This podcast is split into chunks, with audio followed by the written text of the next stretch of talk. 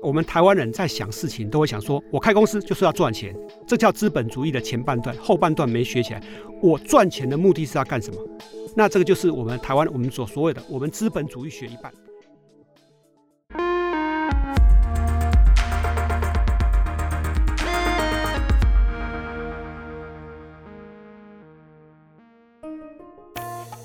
Hello，你好吗？欢迎收听 Money Talk，我是老周。在这里，让我们一起聊一聊钱、财富，还有人生。今天这集节目呢，要来跟大家聊一聊目前最夯的台湾的股市。实际上哦，真的很凑巧，因为就在我们录音前几天，就是八月十八号左右的时候，哇，台股刚刚出现了九连黑啊，然后十八号这天开盘又大跌，很多人就觉得说，因为过去十几年来只有四次是连续九根黑 K 的。哦，大家就会怀疑啦，是不是？诶，这个股市变盘啦，哦，然后接下来要一路往下啦，一路往南了啊，这个情况让大家都很关心，尤其成交量，成交量缩减了很多。偏偏啊，十八号这天整个出现大奇迹日，整个大反转了，很多卖在最低点、卖在早盘的人都扼腕不已啊。所以，究竟未来的股市，我们应该要如何判断？如何看待？现在这些好，好像很贵的股价，但好像也有一些股票很便宜。当然，我想其中一个非常重要的依据，当然就是财务报表了。问题就来了，你真的看得懂财报吗？其实我们都知道，财务报表的意义很重大，它也有很多层的面向。那这个数字背后，其实有的时候是公司不便说明，或者是他不想解释的一些重要资讯。我们如何在看待数字的同时，在比率变化背后，我们看待哦什么双率双升、三率三降这种字面上的拆解之外，整个产业的经营特性如何从一些财报的附注，从财报的数字的构成来解读出来？其实这一点是最困难的，它最需要花时间培养的基本的功夫。所以今天这期节目呢，我很高兴的邀请到大会计师张明辉张会计师哦，他是以前资诚联合会计师事务所所长。啊，来和我们聊聊他在两本啊大作当中提到的产业经营的本质究竟是什么？那我们帮助大家来掌握这些特性，能够做出哦更明智的投资决策。Hello，张会计师你好，哎，大家好，是我们很久没看到面了。那首先呃，先恭喜一下，我觉得您的两本书哦都是非常的精彩，而且应该也都卖很好，对不对？哎，还好托福啊，这个的确哈，这个。第一本是得了金书奖，是、啊、那第二本也也在送金书奖评审，是。其实这样子的的成绩哦，我觉得是相当的难得，因为要叫好，同时又要叫座，不管在任何的作品上，其实都是不太容易的。那张会计师他在两本书，一本是经营本质啊，第二本书是产业本质，在这两本书当中哦，他分析了很多台湾的具体的案例。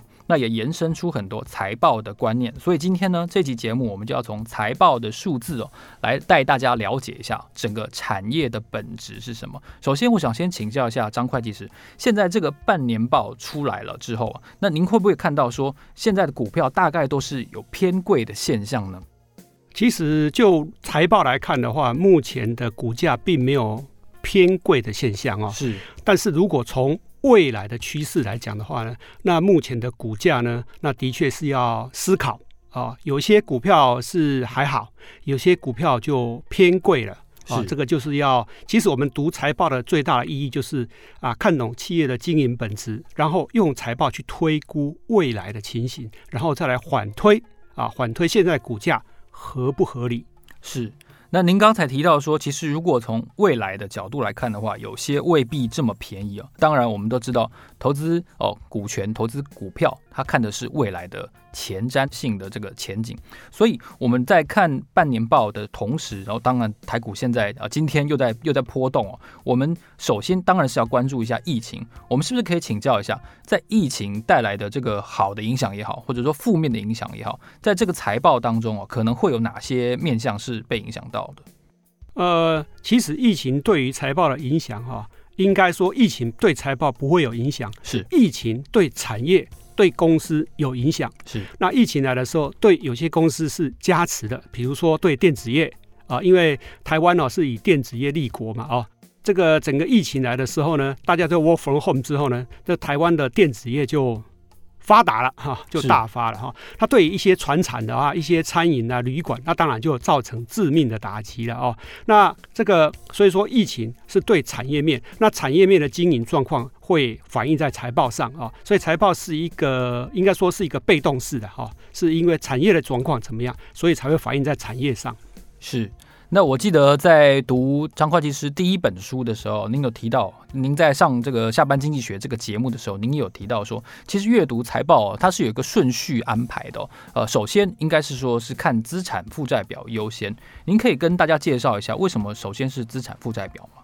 呃，为什么我说要看资产负债表哈？其实这个逻辑是应该是这样哦。如果你是第一次看一家公司的财报的时候，我会建议你先看资产负债表。那如果你看你已经很熟悉这家公司了，你看了很多遍它的财报的时候呢，那么你就不用太在意资产负债表，那么你就可以直接去看损益表。好，那我们回过头来说，为什么我们看一家公司的报表的时候呢，要去看资产负债表？哈，主要是这样哈。这个损益表是代表人的外在美，是资产负债表是代表这个人的内在美。啊，那这个外在美啊，其实大家都也要看财报之前，大概都心里有点有点底的啦。那但是呢，这个人的内在美好不好，你并不清楚。那企业的资产负债表就可以看出这个企业啊，第一个它稳不稳健啊，然后呢，它的资产配置对不对啊？那它只要是稳健，那资产配置对了。那么基本上这个公司呢，啊、呃，基本上这个就是它的营经营面就不会有太大的问题。那过来就是它的产业竞争度的问题了，哦，所以看资产负债表的目的是要了解这个企业啊，它的资产配置，甚至可以看出老板的卓越精神，我们都可以看出来。哦，所以其实看资产负债表有很多的内涵可以推敲。对，是。在这个部分呢，我觉得要跟大家分享一下。我觉得现在八月多嘛，哈，然后接下来其实其实股东会的日程是整个延后的，所以配息是后面才发生的一些事情。那当然，在这个低利率的时代啊，我觉得大家是非常非常重视现金股利的。以前的以前的投资人，我觉得真的没有这么在乎配息这件事情，但是在最近十年完全不一样。当然，这是一个低利率的这个推波助澜的效果。不过，现金股利它当然也是一个。我觉得可以看出一些门道的地方，所以在这些台湾上市公司哦，普遍高配息哦、高殖利率股的这个现象的背后，如果说它配了很多的现金股利，您觉得这会是一个怎么样该解读的讯号呢？它是表示说公司账上的现金储备太多了呢，还是说其实公司的产业有一些这样子的特性才会让它高配息？呃，其实我应该这样讲哦。这个台湾产业是不是有高配息？这一点我是存疑的。是啊、哦，那但是我们先从表面上，从你的问题来回答哦。台湾产业哦，这个高配息啊、哦，其实高配息通常来代表产业的话，有一个正面跟一个负面哦。那么正面就表示这个公司哦发给股东很多钱。那应该是对股东是好的了啊。那反面就表示说，这个公司可能未来啊，那么未来它的扩充哈就比较有限了啊。一个公司如果未来要大扩充的话，它基本上就会保留比较多的现金，不会发给股东，对不对？对。好，那现在这个发了很多的现金给股东的时候，就表示这个产业啊，这个公司是不是它对未来的扩张性是？就缩小了，就比较不会继续大扩张了。好，其实应该观念是这样。好，这是我回答你的问题。是，但是第二点，其实我不认为台湾的企业对股东是呃发很多股息的。其实我们发的股息是偏低的。哦，真的吗？对。那为什么会这样讲？我们来跟美国比啊，你会发觉美国的大企业啊，他们发的股息大概就一趴多。那我们台湾的大公司啊，发的股息可能不止一趴多，还会多更高。对、哦，那你我们表面上就会觉得说，哇，这个台湾的股息非常的丰厚哈、哦，这是因为台湾人的经营哲学跟美国人的经营哲学是不一样的。哦，这个要深入请教一下。那我举个例子哈，台积电呢，它的股息大概就一点六趴左右，哦，大概一股十一块，哈、哦，那么大概就一点六趴，就现金值利率它就一点六趴左右。那我们来看看哦，我们来说苹果好了。那苹果这种公司哦，它的股息大概也就一趴多而已，也不高。但是苹果其实啊，它每年都会用很多的钱呢，去把股东的股票买回来作废掉。比如说苹果过去三年，二零一八、二零一九、二零二年这三年，花了两千八百亿美金，去把股票买回来作废。我公司发钱现金股利给股东，跟拿钱去把股票买回来作废，其实意义是很相近的。为什么是很相近呢？因为我把股票买回来作废之后，我公司的股票就会张数就会减少。对，那减少之后呢，EPS 就会增加了。所以你会发觉哈，苹果过去三年它的税后净利都没有增加，但是呢，它的 EPS 还是有在增加的，它的。怎么样？股价还是在提升？为什么？因为股数越来越少，那分母变少了嘛？对，分母变少，所以美国的公司是我有钱，我除了发股息啊，我会把股票买回来作废掉。那台湾的公司呢？是我有钱，我除了发股息以外呢，我把钱囤在公司里面。啊，事实上，台湾的公司哦，因为少了这一块，把股票买回来作废，或是叫减资啦，啊，你可以叫减资，是因为少了这一块哦，所以导致台湾的公司很多。知名的公司呢，事实上它的负债比例是偏低的啊。换句话说，它囤了太多的现金。哦，是，其实。呃，台湾哦，库藏股这个现象哦，通常据我的理解，我们都在做报道的时候，都是只有大跌的时候，不管是整个股市大跌也好，哦，或者说这个产业特定几只股票在大跌的时候，这个时候哦，老板才会跳出来，公司才会实施库藏股，而且也未必会买满哦。所以跟您刚刚提到的这个说，哎，苹果不断的去买回库藏股注销，这两个是完全不一样的逻辑。是，它的确是不一样的逻辑啊。这个不一样的逻辑是会反映到说呢，呃，有三点呢、一个是台湾的文化跟美国人的文化是不一样的啊。那第二点是跟这个所谓的公司治理的精神是不一样的。第三个呢是对于资本主义的认知也是不一样的。其实是有三点的差异啦。哇，这要一一来跟您请教一下，对资本主义这个这个。大帽子，我想先请教一下，嗯、怎么会说对资本主义的理解是不一样的呢？我想请问你一个问题啊，是开公司的目的是什么？那就赚钱呐、啊。你讲的这句话是对的，是也是错的哦。真正的开公司的目的是为股东创造最大的利益。哦，那我们台湾人在想事情都会想说，我开公司就是要赚钱。对对对。但是台湾人一般哦，这叫资本主义的前半段，后半段没学起来。我赚钱的目的是要干什么？公司哦是一个法人呢。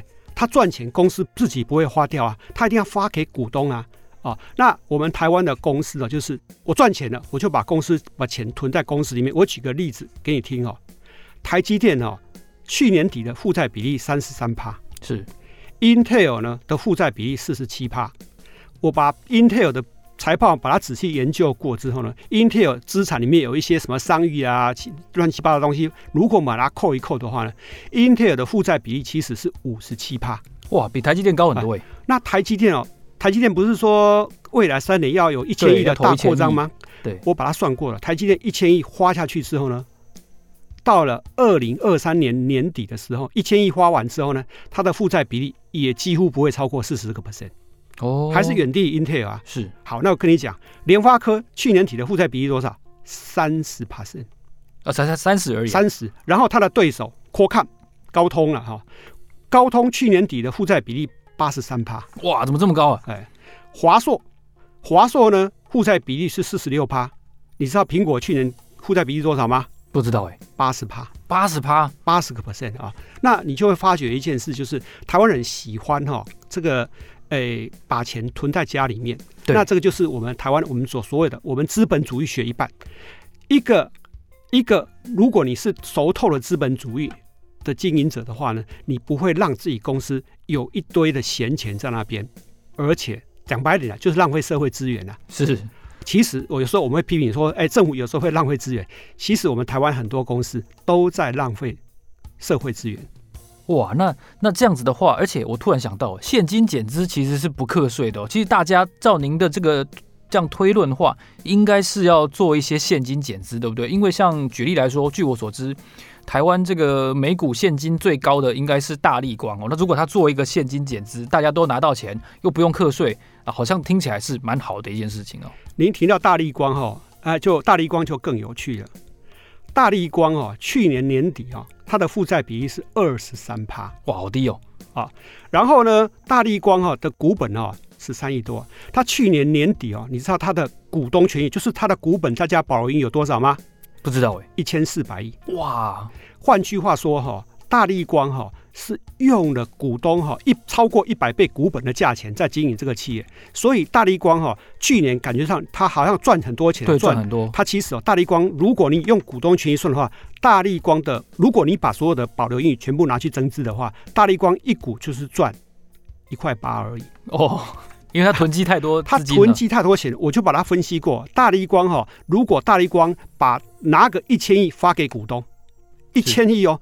意思是告诉你说，大力光每个股东每股每一股发个八百块给股东，还是可以活得好好的。他还活得好好的 哇！应该说不叫八百块，就是说，因为他的股本是一百倍了，发个八百亿好给股东，他还活得好好的，他的负债比例还没超过五成嘞。哇，所以你看，各位听众朋友，我们在这个现金鼓励这个话题哦，我们就其实延伸出了很多对于策略跟产业的特性的一些认识跟解读哦。所以，如果我们再往下走的话，所以其实我们就看得出来，光配股配息这件事情不是能够完全的。认定说，哎，台湾股市，你从现金值利率哦，就判定说它就是所谓的高股息股。如果说公司反过来另外一种方式哦，让你用现金减资，或者说刚才哦，商块提到。苹果去买很多的库藏股，持续的买，不断的买，让你的这个股数啊，这个分母不断的变少的话，它其实也是能够起到一个带动股价、带动 EPS 这样的一个作用。那接下来我就想要请教另外一个问题，问张快哦。现在我们看到很多的景气循环股哦，特别是大概四五月开始，哇，这个景气循环股。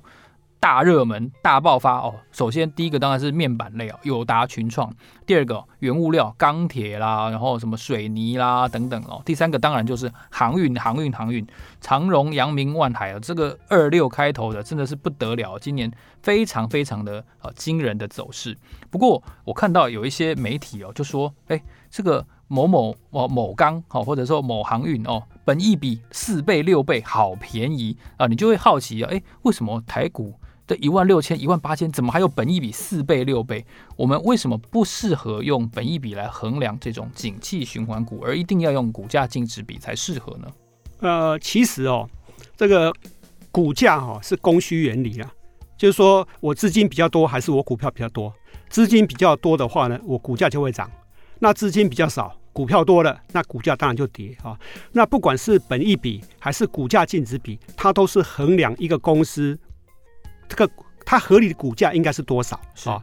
就是投资者你要去衡量一个公司，它的理论上应该会涨到什么地方啊、哦，或是跌到什么地方，一个好的方式啊、哦。但是我是个人，我是比较反对用股价净值比，我认为它是没有意义的。哦，是是是，为什么我认为它没有意义啊？我举个例子哦，面板股哦，面板股呢，这个金元那个面板双雄哈、哦，这双虎了哈、哦，它的净值都将近二十块，二十几块啊。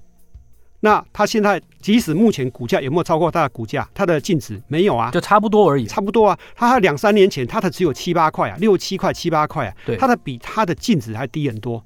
那为什么会低很多？为什么它连净值都没有？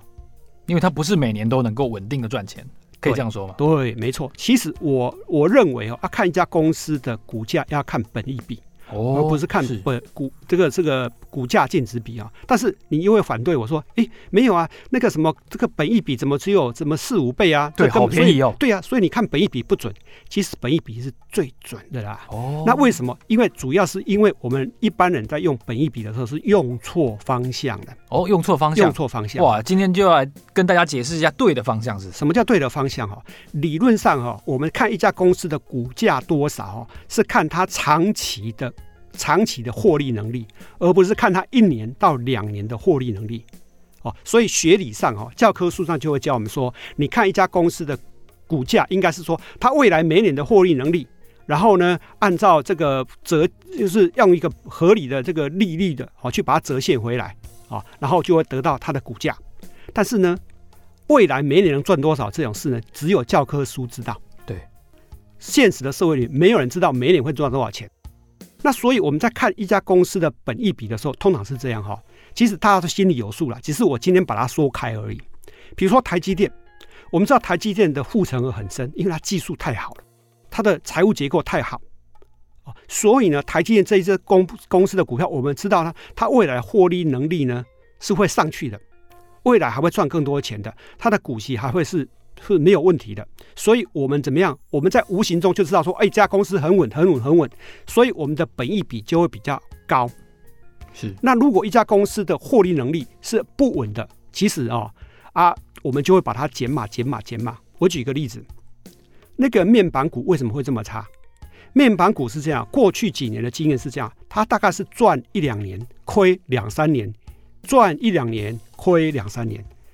亏的时候呢，亏个一两百亿。赚的时候就赚一两百亿，但是记住，赚的时候比亏的时间少哦，所以它的怎么样？它的价格就上不去。为什么？大家衡量长期的获利能力嘛，那衡量获利根本不行，所以它的什么价格就上不去。好，回到航海，航海股大家觉得哇，这个本益比太低太低太低。可是我们从心里面，其实大家都自己心里都，如果你静下心来想，航海股会不会每年都这样赚？理论上是很难的，就几乎不可能啊，几乎不可能啊！为什么航海股会目前这么赚？主要的原因是因为码头工人之前这个得疫病啊，或是之前被裁员的码头工人不足。那码头工人不足之后，导致货柜怎么放在这个货在这个这个码头上面，那导致于缺柜。那缺柜之后呢，需要更多的船来来载货，需要更多的柜子来做，所以就整个就堵塞了嘛。所以航运股它就是赚的一个叫做。因为怎么样，供需失调是供需失调嘛，对不对？好，再回到面板股，赚的是什么？大家可能不清楚，但是我告诉你啊，面板股呢，其实面板根本已经不缺了。面板股为什么会涨？为什么会不？为什么会有问题？因为面板的驱动 IC 不够哦，因为面板的驱动 IC 不够，所以面板没办法如数供应，所以面板也跟着涨了。你可以去思考这些问题啊，就是说，你如果把一家公司的长期获利能力，你去静下心来思考的时候，你就会知道市场是公平的。为什么？其实大家都是聪明人呢、啊，每个人都会把这些想法都考虑进去，对不对？所以会得到它的合理的本益比。对，好，那我们再回过头来，这个今年呢，第二季、第三季其实是大家都知道是获利的最高峰嘛，就是几乎是很多产业的获利最高峰，就在第二季跟第三季。是，可是聪明的人。我第四季到明年会不会这么好？应该不会了。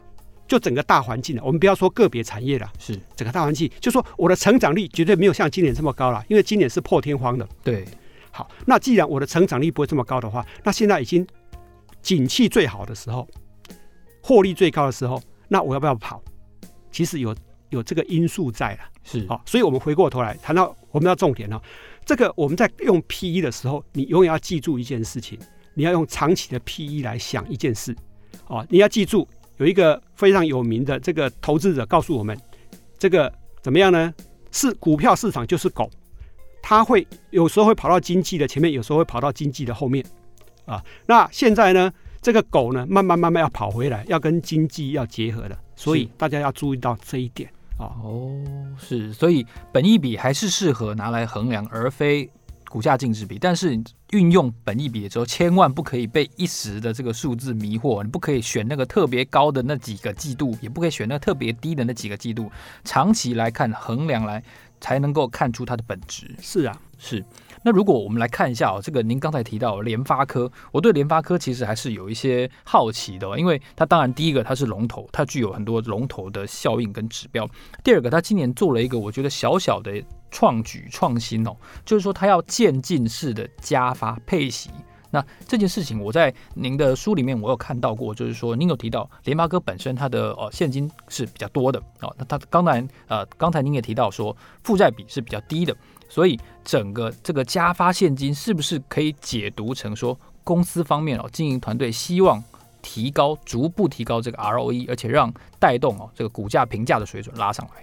啊、呃，其实是的了哈，应该说公司他有说未来四年要要四年要加发一千亿的的的股息嘛。哦，那加发之后，它当然它的股东权益就会减少嘛，那当然它就 ROE 会提升，哦，但是对 EPS 倒没有影响，只是说它的 ROE 会提升这样子的。是是，是。但是呢，联发科会不会做到这一点？它一定会加发一千亿，它已经宣示的。它是因为联发科每年都赚很多钱，你这四年加发了，对不对？可是你这每一年，你你要能够提升的前提是你这四年每一年的所赚的钱，你全部都发掉。对。啊，如果你这四年每年所赚的钱，你就像以前一样发个百分之三十、四十，那你还是没有用啊。是，好，所以我们还要看看他每年哈正常的股息那一部分是发多少。等于是有点特别股息跟跟一般股息的概念，就因为你要想想，他的特别股息是为了他过去累积的太多保留盈余，太多的钱没发嘛，是，所以你把过去累积的钱全部发掉，好，假设是一千，我们把它发掉，可是你这四年，未来这四年里面，你每年赚钱，你有没有把它全部花掉？是，如果你没有全部花掉，你把钱花掉，但是这四年你赚的钱又把它保留下来。那没有用啊，对，等于水没有去化掉就对，对对对对哈，所以这个要看了哈，这个要看。所以我说，我们台湾的企业，台湾的大型企业，基本上经营都呃正面叫做非常的稳健，非常的稳健。那如果负面解读，就是说我们的企业经营者呢，对于资本主义哦的认知是不够的，就是卓越精神是比较不够。为什么叫卓越精神？卓越精神的意思是说，你呢？这个不要哈，这个老是把公司存了很多钱啊，这样公司听起来就很稳健，不会倒，对不对？对。可是从另一个角度叫做浪费社会资源哦，因为钱都卡在那了嘛。对，不会去创新，然后也不会说更发挥更大的效益。因为股东给你那么多钱，然后你没有发挥那么多那么多效益出来，那就是浪费社会资源嘛。所以这一点是台湾未来应该要去倡导的，是要倡导的。您觉得这跟华人哦，或者说台湾人哦？特别不喜欢负债比超过一半，是不是有关系？呃，这个原因哈，大概有几个啦，大概有四个原因。为什么台湾大企业的负债比都很低哈？第一个原因是文化有关系啊，是这个我们台湾人啊，就比如说我从小就好了吧。这个我小时候呢，我要去工作的时候，我爸爸妈妈就告诉我哈，这个不要浪费钱啊，要把它存起来啊，不要浪费钱啊，这样哈才会好。我小时候对我父母的话嗤之以鼻，是。但是后来我就发现，我现在小孩子要去工作的时候，我也是这样告诉他，也是一样。然后呢，我赚了钱都会把它尽量存起来。是，其实哈，这叫文化的的的骨骨髓啦。我们的 DNA 就是这样哈，这是第一个原因这样子的。那第二个原因，我有讲到说，我们这个我们资本主义只学了一半，就是我提到了啊，为要赚钱，但他没有考虑到说是为股东赚钱，他是结果把钱存到公司里面，这是第二个。第三个原因是我们台湾的基本上哦，我们跟台湾的公司治理是有关系的哦。因为台湾的基本上，台湾的 CEO 大部分都是大股东兼任的。对，那大股东 CEO 的薪水呢，并没有跟他的绩效连结。那美国的企业呢，他的薪水是跟绩效比较连结的。比如说，美国大企业的 CEO 大概是这样啦，固定薪大概是五百到一千万美金。然后公司如果赚越多钱，或是股价越高的时候呢，那因为透过认股权凭证哈，他们会赚更多钱。比如说 Tim Cook 就是这样赚钱啊，哦，他 Tim Cook 一年赚个几亿美金，就是因为有认股权啊这些东西他赚嘛，对不对？对。好，那台湾没有，台湾通常哦，大股东的薪水啊，那应该说 CEO 的薪水哈，主要不是他的薪水啊，大股东就是因为他大股东的的来自大股东的股价啦、股息这边比较多，所以。CEO 的薪水并没有跟股价或是公司赚钱能力绑得太紧，几乎没有绑太紧。那所以，这个我们台湾的 CEO 就不会像美国 CEO。美国 CEO 一上任之后，他永远在想怎么样，我如何在公司稳健经营之下，然后呢为公司赚更多钱。什么叫为公司赚更多钱？让 EPS 更高，是哦，或是 ROE 更高，ROE 更高，EPS 就增加了。所以我们没有这个观念，几乎没有这个观念，因为我们的薪资制度。CEO 的薪资制度是跟公司的整体绩效是脱节的，没有太大的连结。哦，您这个这个论点啊，我觉得很棒。然后他让我想到，就是我刚好前一阵子我有看一下英特尔今年新任的这个 CEO Pat Gelsinger，他的薪水哦，他美国的媒体报道就说。远远的高出他的前两任，一个是 Bob Swan，然后还有一个是我记得叫科在奇哦，Brian Kerzach，然后他们两个其实一年年薪大概都是前两任都是一千六百、一千八百万左右，但是到了这现在这个杰辛格，他一年就号称有一亿，但我就点进去实际看，大概一亿是怎么一个分布？果然就像您讲的一样，很大一部分其实都是什么限制型股票啊、认购期权啊等等的，他本薪真正的本薪其实跟他前两任还是差不多一千六到一千八百万而已。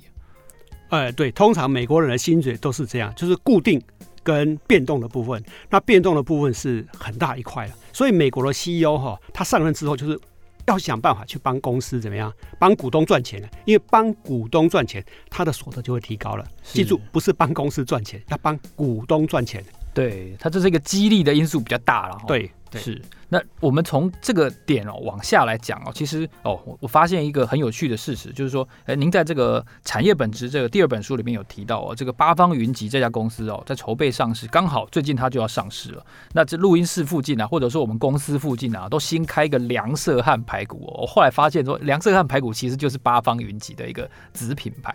那现在其实整个餐饮行业在疫情期间，不管三级警戒也好，或者说在观光人流的控管限制下，其实受到的冲击都是很大的，包括一些实体的零售也是冲击很大的。那八方云集如果作为一个案例的话，您可不可以跟我们分析一下整个餐饮呢，或者说实体的零售业，它通常的财报会有一些什么样的特点？它的机会跟负面的影响，可能在疫情底下又会是什么呢？呃，每一种产业啊，都可以再细分为副这个子产业哈。餐饮产业其实可以分成两个产业，两个两个子产业哈，一个是叫做。用所谓的连直营店的方式经营的，一个叫做连，一个叫做加盟店方式在经营的。八方云集呢，它的主要的方式就是用加盟店的方式。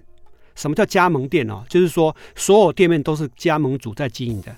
这个店面有没有赚钱，是加盟主在赚钱的，自己负责。对对对，像八方云集这种这种餐饮公司，它主要赚什么？它主要赚的是我提供这个品牌让你去经营，我告诉你怎么样去煎做水饺。哦，然后我卖材料给你这个这个店，我就其实八方云集主要是嗯赚，主要的是赚原材料的钱，是哦，主要是原材料的钱啊、哦。那这个八方云集会这样做，记住哦，它是用加盟的方式哦，然后呢，它是赚原材料的钱，是好。那我们现在讲哈、哦，这个通常哦，餐饮业里面我就讲到说有两种，一种叫直营店，一种叫做。加盟店的方式哈，那通常哈会采直营店的，大概它是属于比较精致餐饮才会用直营店，因为它必须要在百货公司里面啊，哦，在这个高级的地段啊。那另一种就是它是属于庶民饮餐饮，好，就是一般平民百姓的。八方云集提供的水饺啊，这个。这个水煎包啊，那这个这个煎饺类这些东西，它就是一个庶民饮食，是啊，所以呢，它就是让这个怎么样，让一般的人去经营，它就提供这个所谓的我们说原材料。那八方云集像这种企业的话，它的获利模式就是，我因为开店开很多，然后呢，你这个每个店需要很多原材料，加起来那个量很大很大，所以八万几是赚一个叫做经济规模的钱呢，因为我一天呢要。这个要几十吨的的猪肉，几十吨的面粉等等来来供应，所以它是赚所谓的这个所谓原料的钱这样子啊、哦。那这样的方式之下呢，这个它的方式就是我提供的原材料呢，必须要比这个经营者啊、哦，他自己跑去市场买啊、哦，买面粉啊，买猪肉还便宜，是哦。所以它的经营模式是这样。那在这种状况之下呢，这种公司哦，它的基本上哈、哦，它的。报表上哈，就跟那个所谓的直营店模模式是不一样的。直营店门市哦，它会账上哈，就是会有很多很多的不动产呐，哦，或叫使用权资产。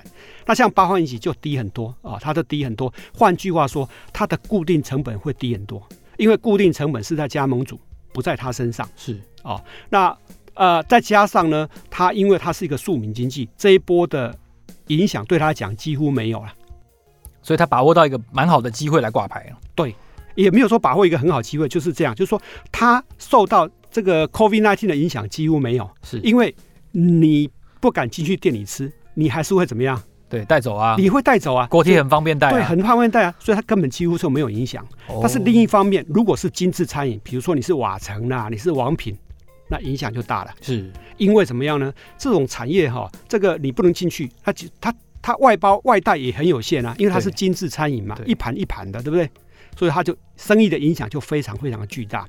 那所以这一波的影响对直营店的人呢，因为它的固定成本会非常高。为什么？因为它的租金呐、啊，哦，您提到不动产，这个不动产它的租金呐、啊，它的折旧啦，它的人员的薪资都没办法 cover 掉，对，所以它就会经营就会非常的困难哦，损损益就很难看。哦，那对于加盟店的人，比如说我们说不一定要八方云集啊，比如说一些茶，这个什么那个那个一些泡沫红茶店啊，对他们影响其实并不大。对，因为他们基本上都是外带嘛。对，所以就是为什么我要出第二本书的目的。第二本书的目的就是说，我们看报表哈，每一种产业哈，报表长得都不一样，那你要分析就会不一样。哦，所以你可以从报表了解清楚之后，从它资产负债损益表看了之后，你就知道，哎，这个一发生之后呢，对谁有影响，对谁没影响啊，就出来了。哦。是，那在第一本书啊，我们在出的时候，其实我们有也有采访张快嘛。然后我记得那个时候，他就跟我们分享了两个很重要的指标性的龙头企业，第一个是红海，第二个是可成。那红海跟可成从张快出第一本书到现在，大概有两三年的时间。其实，在这两三年哦，说长不长的期间内，都发生了相当大的变化。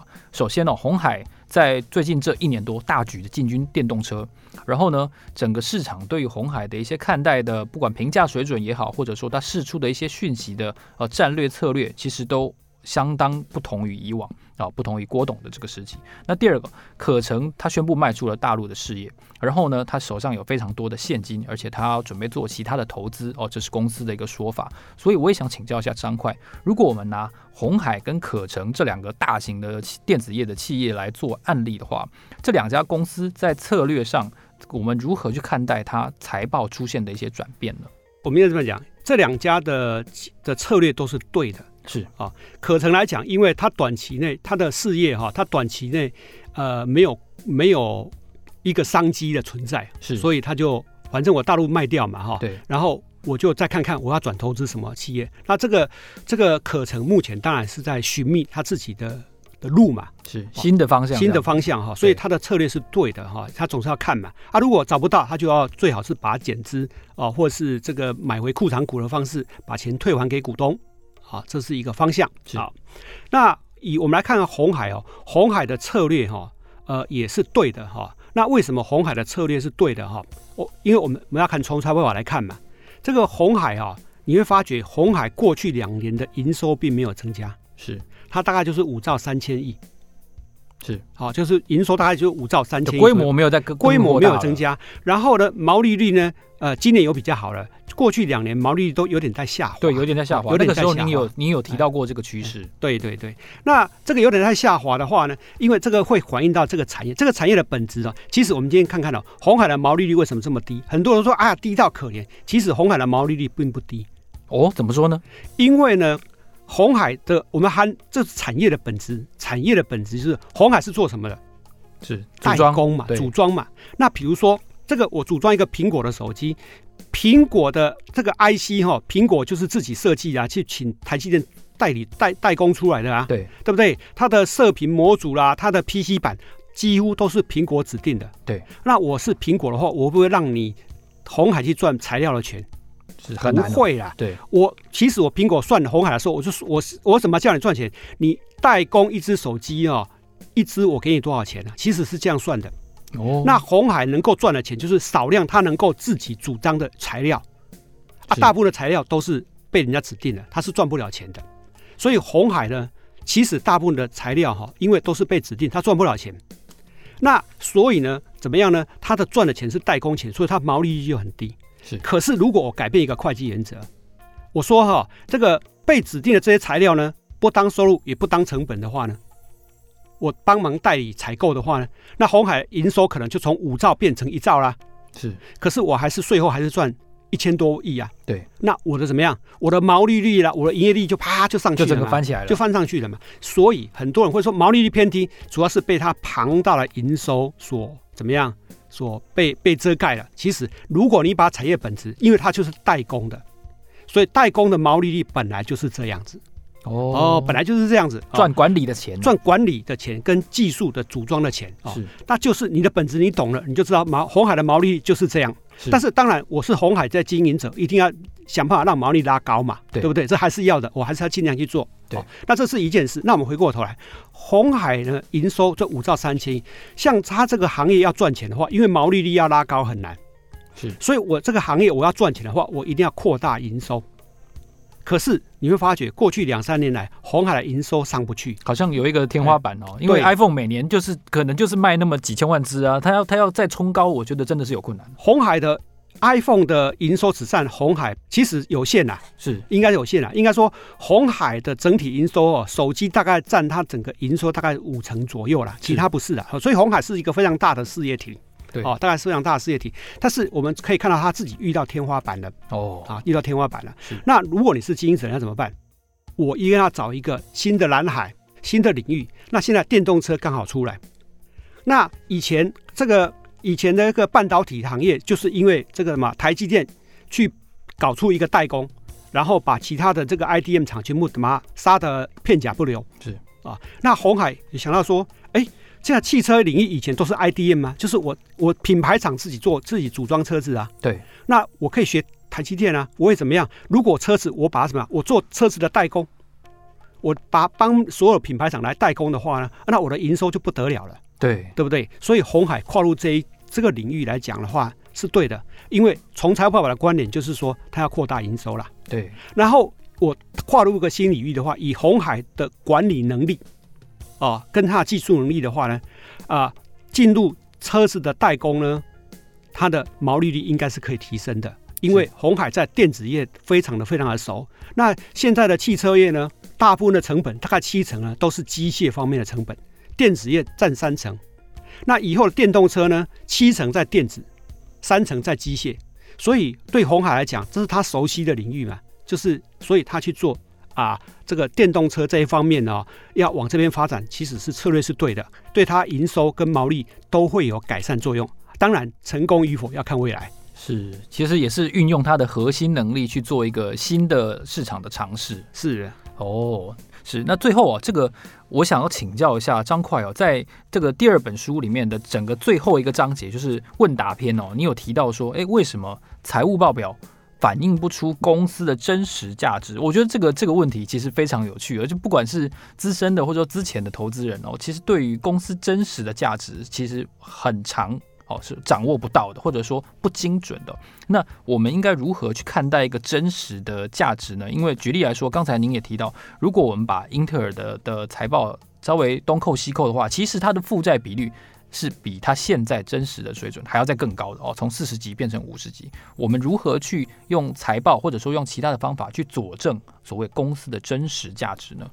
呃，我讲说财报反映不出真实的价值啊，它应该是这样讲哈，它反映不出真实的价值在两个方面，第一个方面是反映不出无形资产的价值哦，无形资产，比如说，比如说这个台积电呢，台积电呢，它是不是有很多的专利？台积电台湾最专利最多就是就是台积电啊，它专利非常多啊，它的研发成果非常好，导致于它的它的它的它是技术是世界第一流的。但是台积电这些的所谓的专利啊，这些 know how 有没有反映在资产负债表上？没有。Intel 有没有？有一点，因为 Intel 去并购人家嘛。哦，他有并购一些一些特定的单位。我去并购的时候，那些特定单位的无形资产就透过价格会把它反映在账上，就叫商誉。是哦，所以 Intel 有反映一部分，台积电完全没有。所以财务报表哦，你在看财务报表的时候，财务报表。这个第一个问题是它反映不出无形的价值哦。好，第二个呢，财务报表它没有办法反映出它跟股价之间的的直接的关系啊。比如说这个台积电哦的净值大概是一兆八千亿，是啊，以去年年底大概就一兆八千亿啊。它是去年底台积电的股价一股六百啊，大概是十几兆啊。是啊，所以财务报表跟价值是是有差异的。那财务报表跟股票的这个价值的连结哈，其实我认为还是要回到所谓的 PE 的观念了，就是本益比啊，哦，就是我们从财务报表去推估这家公司未来的获利能力啊，未来的获利能力来推估这家公司的价值是啊，是值多少钱啊？那至于你要怎么用财务报表去推估未来的获利能力哈，呃，其实是需要三点的啦。是哪三点呢？哇，这个听众朋友一定很想听啊！在我第二本书我提到说。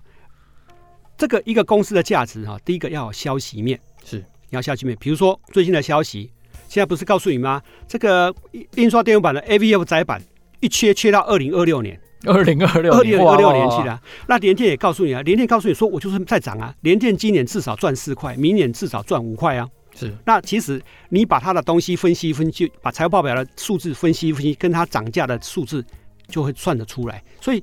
通常哦，一个公司价值来自你要有消息面，你要你要投资股票，这个你要有消息面。对，但是有消息面哦，有些消息是真的，有些消息可能是假的。对对对，这个问媒体业这个小弟就知道了。所以通常哦，我们这个你要有消息，第二个你要有产业知识，是没有产业知识哈、哦。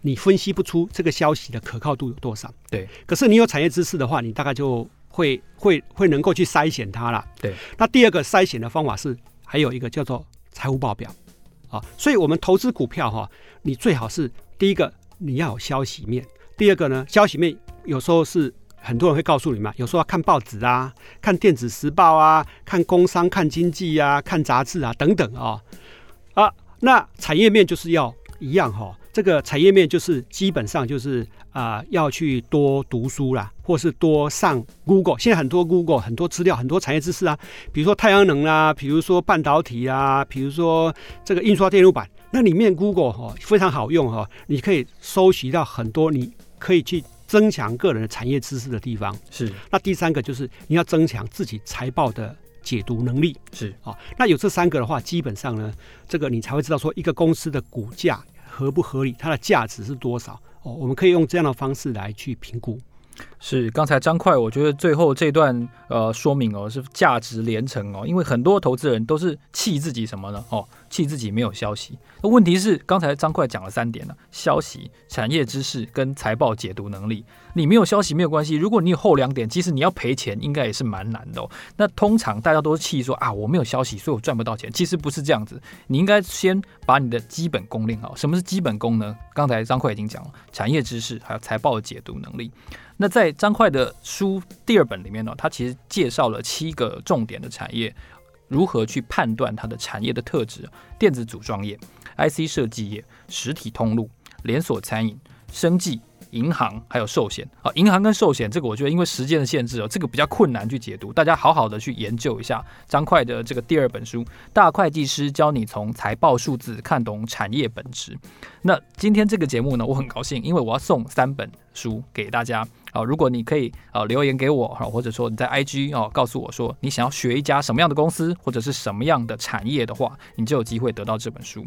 那今天非常谢谢张会计师来到我们的节目，而且把他非常丰富，然后对于市场第一手最前瞻的这样子的解读带给我们。那也希望呢能够透过阅读这本书的方式，还有听这集节目呢，能够相辅相成，让你对于眼前的台股哦能够有更多的理解，不要抱怨说，哎，为什么我在牛市都赚不到钱？那我到底在什么时候才赚到钱？